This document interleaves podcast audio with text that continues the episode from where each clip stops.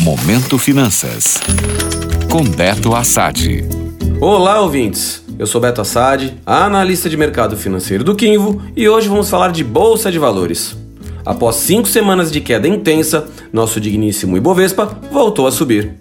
Na última sexta-feira 13, a má sorte passou longe da nossa bolsa, que subiu 1,17% aos 106.924 pontos. Com isso, o Ibovespa fechou a semana com 1,70% de alta e conseguiu se sustentar em terreno positivo no ano.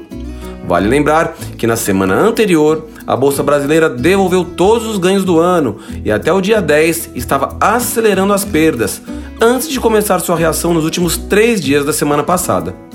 Se esse movimento representou um respiro para quem está com a carteira cheia de ações, o cenário ainda não é favorável para uma retomada do movimento de alta.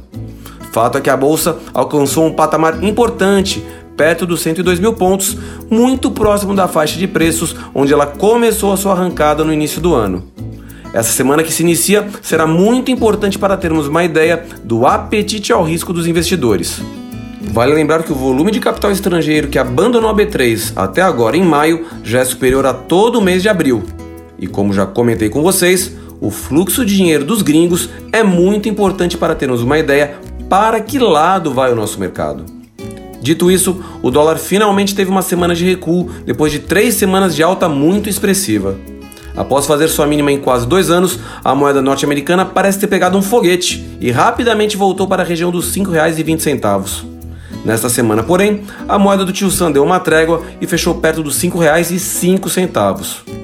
Agora é ficar de olho ao longo da semana.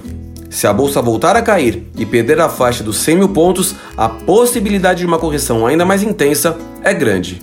Portanto, fiquem atentos. Gostou? Para saber mais sobre o mercado financeiro, acesse o meu Instagram, beto.assad. Até a próxima!